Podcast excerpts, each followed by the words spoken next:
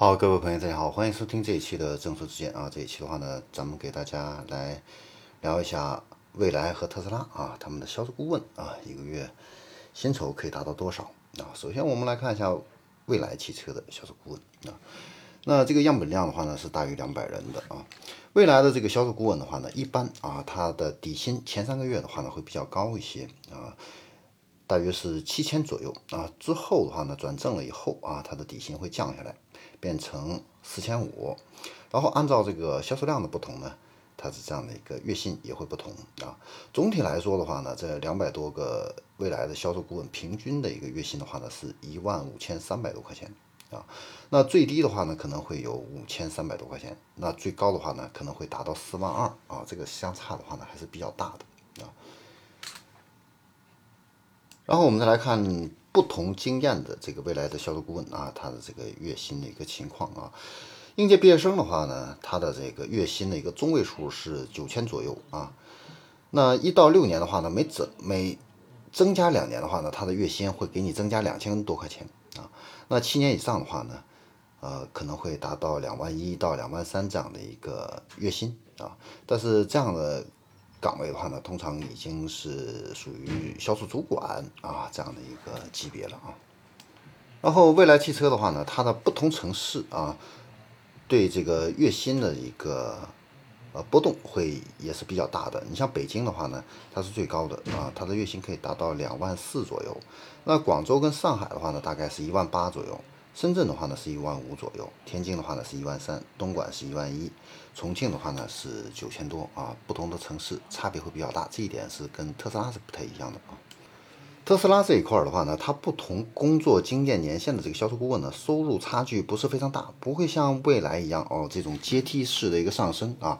高年资的这个销售顾问跟这个应届的这个新人啊。呃，工资的话呢，差异不是很大，而且呢，它的这个各城市之间的一个月薪差异也不是太大啊。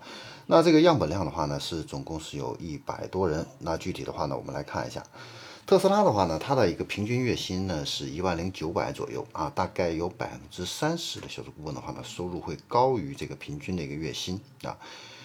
那高于平均收入的这个员工比例的话呢，要比未来要低一些啊。中位数它的这个月薪的话呢，是一万零五百左右啊。最低的一个月薪的话呢，可能是四千三，最高的一个月薪可能会达到两万六啊。它的这个最高月薪的话呢，跟未来相比的话呢，确实要低很多啊。未来的话呢，是可以达到四万以上啊。然后我们再来看一下特斯拉，它不同工作年限经验的销售顾问啊，平均的一个月薪情况。应届生的话呢，他的平均月薪的话呢，大概是九千五，一到两年的话呢，可能只会给你增加一点点啊，是一万；三到四年的话呢，可能会达到一万二啊。所以呢，它的这个波动啊非常小啊。然后特斯拉的话呢，它的不同城市之间的这个工资差异也不是太大啊。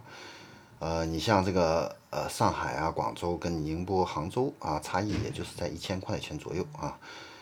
首先，我们来看一下北京。北京的话呢，销售顾问的平均工资是一万两千两百左右；上海的话呢，是一万零五百左右；广州的话呢，是一万零九百左右；杭州的话呢，是九千八左右；宁波的话呢，是九千五左右；西安的话呢，是九千五左右啊。